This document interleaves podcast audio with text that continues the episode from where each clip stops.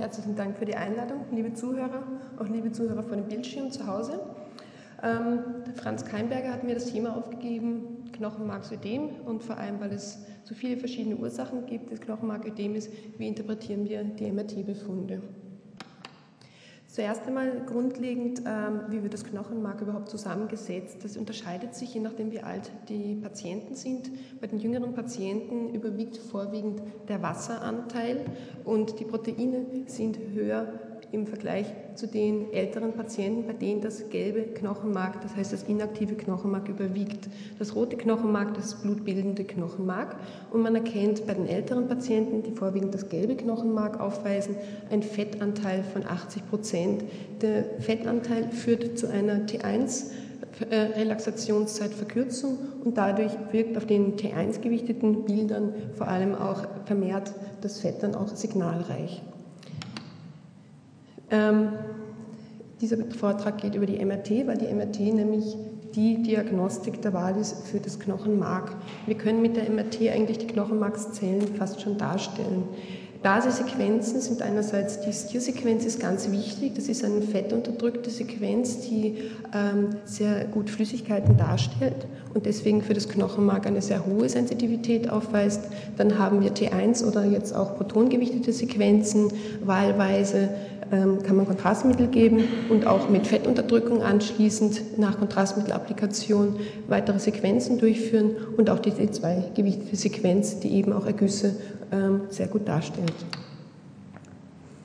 Ähm, ich habe schon bereits erwähnt, das rote, das aktive oder auch das hämatopoetische Knochenmark äh, erscheint auf den T1 gewichteten Sequenzen signalarm, auf den T2 gewichteten Sequenzen signalreich und das gelbe inaktive Knochenmark mit viel Fettanteil ist auf den T1 gewichteten Sequenzen sehr signalreich und auf den T2 gewichteten Sequenzen eher signalarm. Es gibt verschiedene Ursachen für das Knochenmarksödem. Ich habe das als BME, Bone Marrow Edema abgekürzt, äh, von traumatisch, entzündlich, ischämisch. Ischämisch sind die meisten Ursachen mit bis zu über 90 Prozent, aber auch Tumoren und degenerative Veränderungen, auch Fehlstellung von Gelenken können durch ein Stressödem ein Knochenmark, äh, Knochenmarksödem verursachen.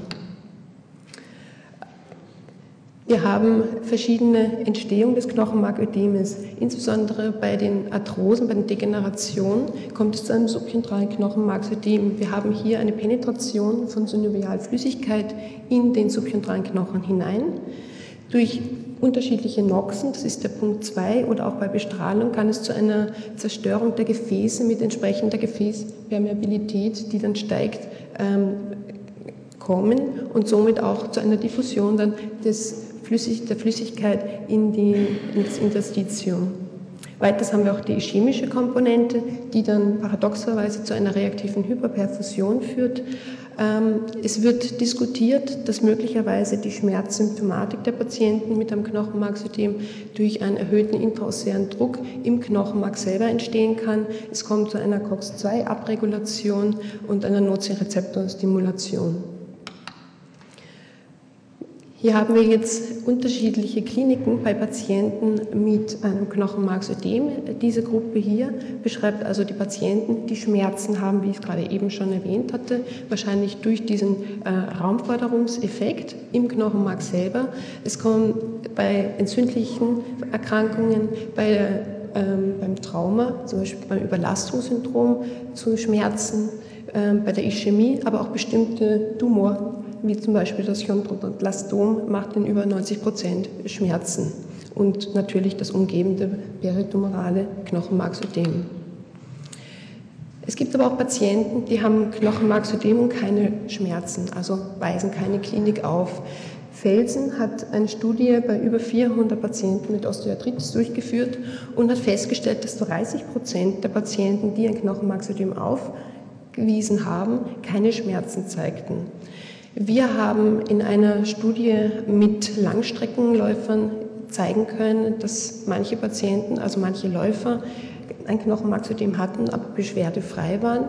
Und es gibt auch das sogenannte Silent Knochenmarksödem bei der avaskulären Nekrose, die AVN.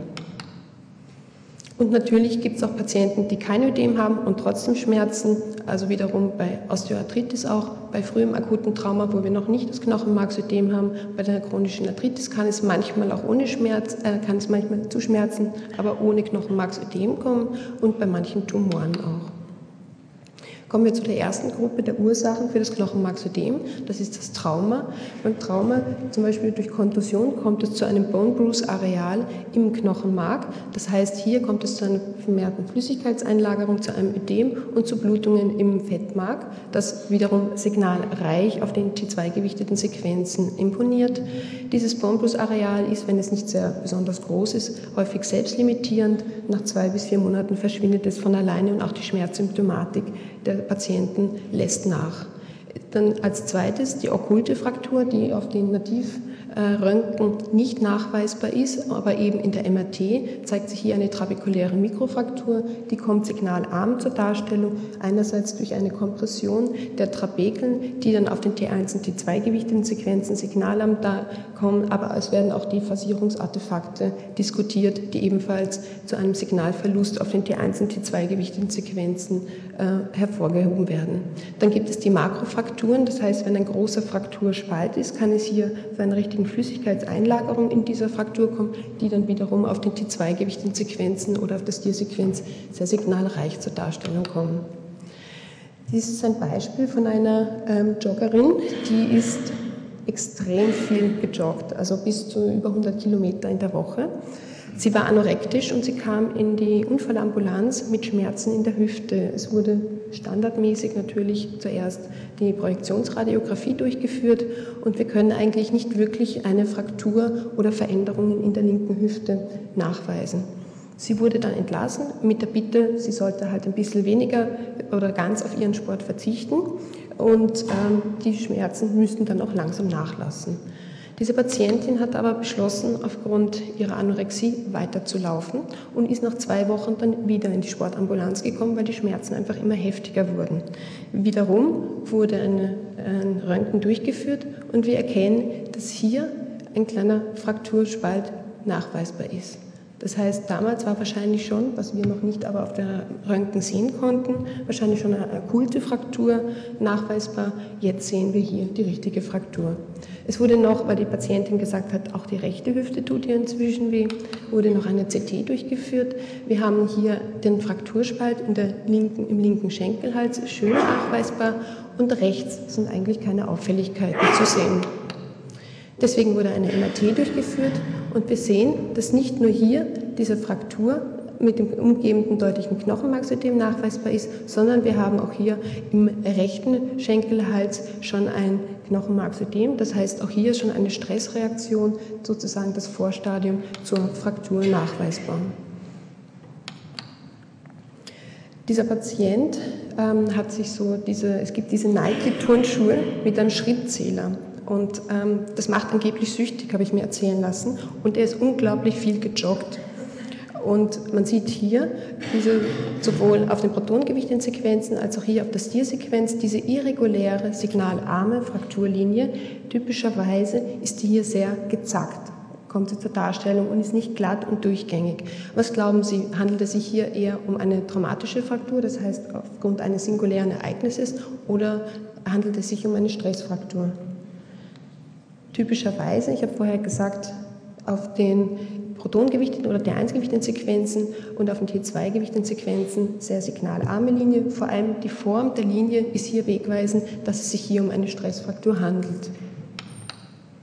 Und auch bei diesem Patienten, ich glaube, jetzt ist es ziemlich eindeutig, um was es sich hier handelt, das war eine Stressfraktur im Tibia-Kopf.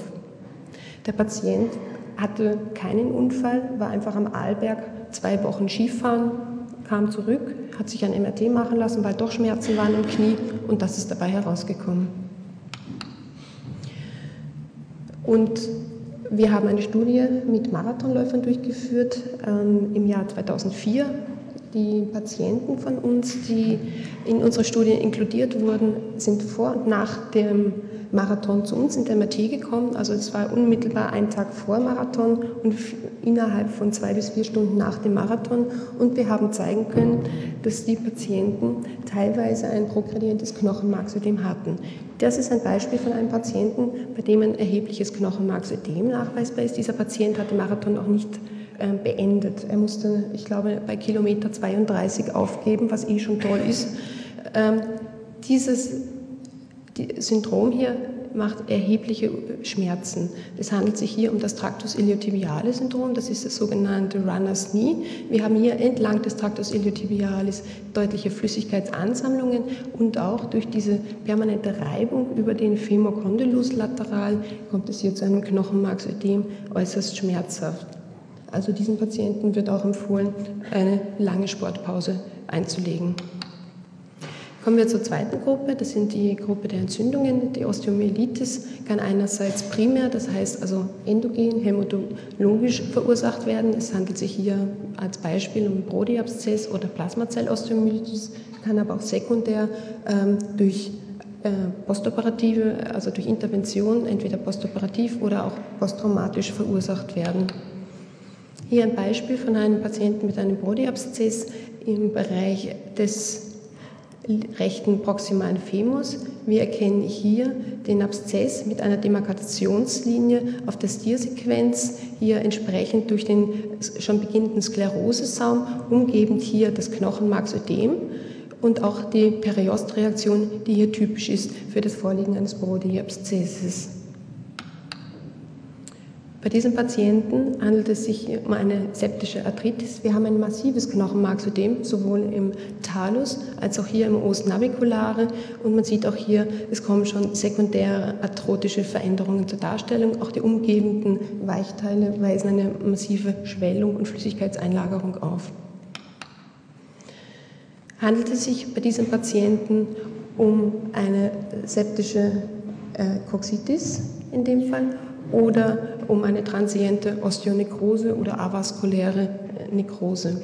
Was glauben Sie? Wir haben das Knochenmarksödem nur im linken äh, Femorkopf lokalisiert. Ganz ein bisschen ist hier im Bereich von den Weichteilen eine Flüssigkeitseinlagerung zu sehen. Hier noch die protongewichtete Sequenz entsprechend signalarm das Knochenmarksödem dargestellt. Nun, es gibt nicht wirklich eindeutige Differenzierungen zwischen dem, also Merkmale zwischen septischer Arthritis, transiente Osteonekrose. Meistens ist die Klinik da mit äh, wegweisend. Bei Patienten, die eine Coxitis haben, wird man sicherlich auch eine Punktion durchführen des Ergusses, insbesondere wenn äh, die Beschwerdesymptomatik mehr als zwei Wochen andauert. Quack hat im AGA 2007 hier verschiedene Kriterien untersucht zwischen Patienten, die eine septische Arthritis oder eine transiente Osteonekrose aufwiesen und konnte zeigen, dass eigentlich lediglich ein Kontrastmittelapplikation ein bisschen wegweisend ist, um was es sich handelt. Und zwar konnte er feststellen, dass bei einem Patienten mit einer transienten Osteonekrose verstärkt Kontrastmittel-Enhancement in der Femoepiphyse nachweisbar war. Die Weichteilreaktion war etwas geringer, aber es gab keine signifikanten Unterschiede zwischen septischer Arthritis und transienter Osteonekrose. Kommen wir zur Ischämie als Überleitung. Die Ischämie, also Osteonekrose, kann man auch als avaskuläre Nekrose, transiente Osteoporose oder so verwenden, also bezeichnen. Sie liegt epiphysär, während der Knocheninfarkt diaphysär oder metadiaphysär gelegen ist.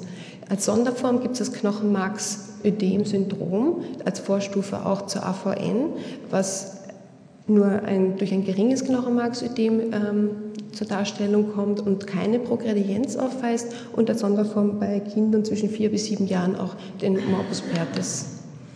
Hier ein Beispiel eines Morbus Albeck, eine ischämische äh, Ursache des Knochenmarködemes. Wir haben hier im typischerweise medialen Femokondylus ein ausgedehntes Knochenmarksödem nachweisbar Differentialdiagnostisch müsste man hier eine Osteochondritis dissecans denken, wobei man hier aber auch die entsprechende Läsion, die osteochondrale Läsion nachweisen muss oder auch eine Varusgonatrose, wobei bei der Varusgonatrose sicherlich der Knorpelbelag nicht so schön breit wäre und auch im ähm, Tibia-Plateau, im korrespondierenden, ein Knochenmarksödem nachweisbar gewesen wäre. Hier ein Beispiel noch einmal eines Patienten. Da ist es ein bisschen schwieriger zu sagen, handelt es sich hier um einen Morbus, einen Morbus Albeck oder um eine Osteochondritis dissecans. Wir haben auch ein, eine Läsion des Meniskus nachgewiesen bei diesem Patienten. Wahrscheinlich hat es sich um ein fortgeschrittenes Stadion des Morbus Albeck mit inzwischen schon ähm, degenerativen Veränderungen äh, mit Einbruch der Corticalis am medialen Femorcondylus zu sehen. So, hier bei einem Patienten ausgedehntes Knochenmarksödem im Bereich des Femorkopfes hat eine schlechte Prognose. Je mehr Knochenmarksödem nachweisbar ist, also wenn mehr als 50 Prozent der Zirkumferenz des Femorkopfes betroffen sind, hat es eine eher schlechte Prognose. Ähm, sie sind aber relativ reversibel noch in diesem Stadion. Während im nächsten Stadion, das ist dann schon das ACO2-Stadion, haben wir hier eine Doppel, das typische Doppellinienzeichen. Wir sehen hier einen signalarmen Sklerosesaum und Granulationsgewebe, was hier äh, signalreich zur Darstellung kommt. Diese Veränderungen sind irreversibel und es kommt dann zu einem Einbruch des Femorkopfes. Das ist schon das ACO2-Stadion. Im ACO3 und 4-Stadion ist dann eine komplette Sekundärkoxarthrose äh, nachweisbar. Das Knochenmarksödem-Syndrom ist eben, wie ich schon erwähnt hatte, die transiente Osteoporose oder Osteonekrose kann man auch sagen, ist ein Vorstadium zur AVN, das heißt Stadion 0 und 1, ist schmerzhaft, aber selbst limitierend und man zeigt in äh, der Projektionsradiographie, äh, ist sie etwas ähm, man sagt also aufgehellter im Sinne von, es ist ein geringerer Kalkgehalt nachweisbar. Besonders vorkommen tut sie ihm an der Hüfte und therapeutisch kann man eine Knochenmarksbohrung bei hartnäckigen Fällen, die nicht selbstlimitierend sind, durchführen. Kommen wir zur nächsten Gruppe, die tumorassoziiertes Knochenmarksödem. Hier handelt es sich um ein peritumorales Ödem, wobei maligne Tumoren ein stärkeres Ödem peritumoral aufweisen als benigne Tumore, häufig bei Sarkom, Osteoid, Osteom oder auch Chondroblastom. Hier ist ein Beispiel von einem Patienten, der hatte eine Knochenmarksinfiltration. Wir sehen hier auf der Stiersequenz im Vergleich zu den vorigen Knochenmarksödemen, dass das sehr scharf begrenzt ist und nicht ähm, so fließender Übergang ist zum umgebenden Knochen, wie wir es vorher gesehen hatten. Also in dem Fall hat es sich hier um eine Knochenmarksinfiltration gehandelt. Diesem Patienten, der hatte eine Metastase im Knochen und darauf eben eine pathologische Fraktur. Man sieht hier beim Humeruskopf, äh, beim, beim Humerus Diaphyse die komplette Fraktur mit schon Beginn der Periostreaktion auch, aber eben auch dieses deutliche umgebende Weichteilödem, was jetzt nicht nur allein von der Fraktur, sondern wahrscheinlich auch von der ähm, Metastase verursacht sein konnte. Hier noch einmal der transversale Schnitt mit Kontrastmittel, wo wir hier die deutliche Weichteilreaktion mit Kontrastmittelaufnehmung sehen können. Bei diesem Patienten, worum wird es sich hier wohl handeln? Wir haben hier die Stiersequenz, ein massives Knochenmarksödem im gesamten Wirbelkörper. Das ist die, die einsgewichtete Sequenz ohne Kontrastmittel, die einsgewichtete Sequenz nach Kontrastmitteln. Wir haben verschiedene Möglichkeiten. Handelt es sich hier um einen Hämangiomwirbel? Kann auch mal so ausschauen. Also, allerdings ist das sehr atypisch, dass in der Stilsequenz ein Hämangiomwirbel signalreich ist. Handelt es sich um eine Osteoporose oder um einen Tumor? Wir haben hier das, den Weichteilanteil drumherum, der auch deutlich Kontrastmittel aufnimmt und zentral auch nekrotische Areale, die nicht Kontrastmittel aufnehmen. Dieses war ein, ähm, eine Metastase von einem Prostatakarzinom bei diesem Patienten. Wir haben hier einen Wirbelkörpereinbruch und wir sehen, dass hier in der, der zweigewichteten Sequenz äh, die Wirbelkörperhinterkante sehr signalreich zur Darstellung kommt, das heißt ödematös verändert ist.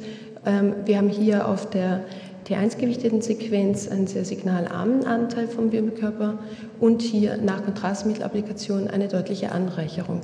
Sind wir jetzt schlauer, worum es sich handelt? Handelt es sich um eine Osteoporose? Ist es entzündlich? ist es sekundärblastomatös verändert. Wir haben unten eine diffusionsgewichtete MRT noch dazu gemacht.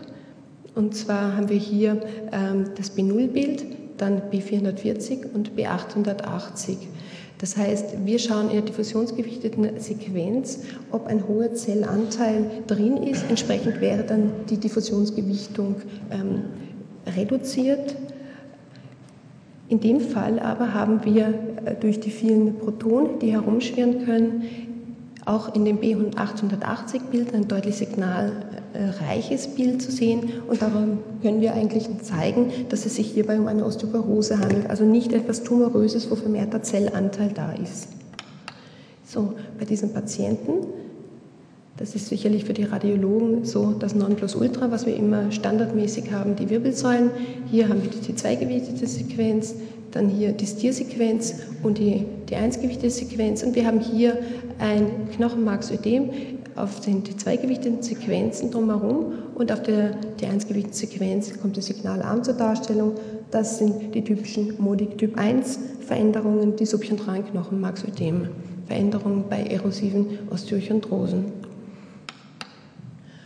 Wie kann man das unterscheiden von der infektiösen Spondylodiszitis? Ich bin gleich fertig. Ja. Ähm, wir haben die erosive Osteochondrose. Da kommt es zum Einwachsen von fibrovaskulären Bindegewebe, subventraler verstärkter Ödembildung und entsprechend auch bandförmig ist das im Knochenmark dann subchondral nachweisbar. Bei der Spondylodiszitis haben wir ein stärkeres Knochenmarksödem, meistens im gesamten Wirbelkörper und vor allem die Bandscheibe wäre hier dann auch signalreich.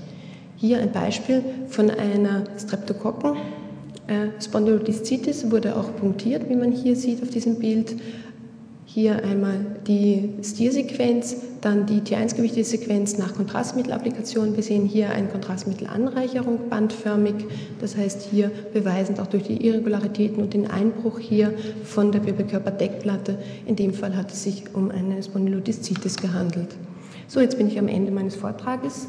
Ähm, diesen Skifahrer wird wohl jeder kennen. Äh, wahrscheinlich weiß nur dies, wissen nur die Salzburger Kollegen, wie stark das Knochenmarksödem bei ihm im Knie sein wird. Aber tauschen möchten wir sicherlich nicht mit dem Gelenk. Herzlichen Dank.